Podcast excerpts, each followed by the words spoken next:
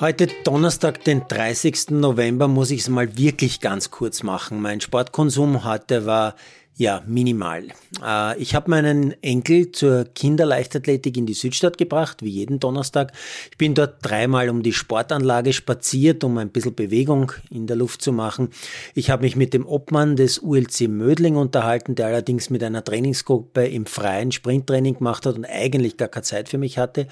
Ich hatte ein langes Zoom-Meeting mit den drei Top-Snowboardern des Gehörlosen Sportverbandes. Hauptthema, wo und wie kann ich ihnen helfen?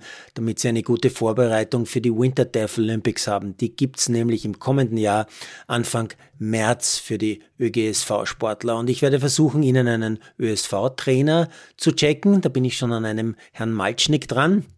Der war bis vor kurzem Co-Trainer des ÖSV-Nationalteams, war auch bei den Olympischen Spielen in China mit dabei.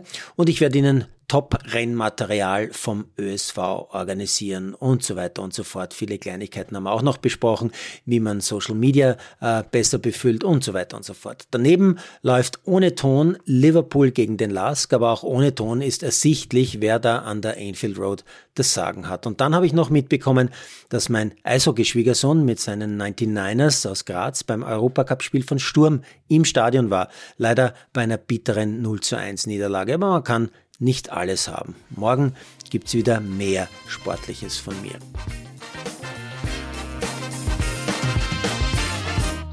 Produziert von Malderino Chiesens.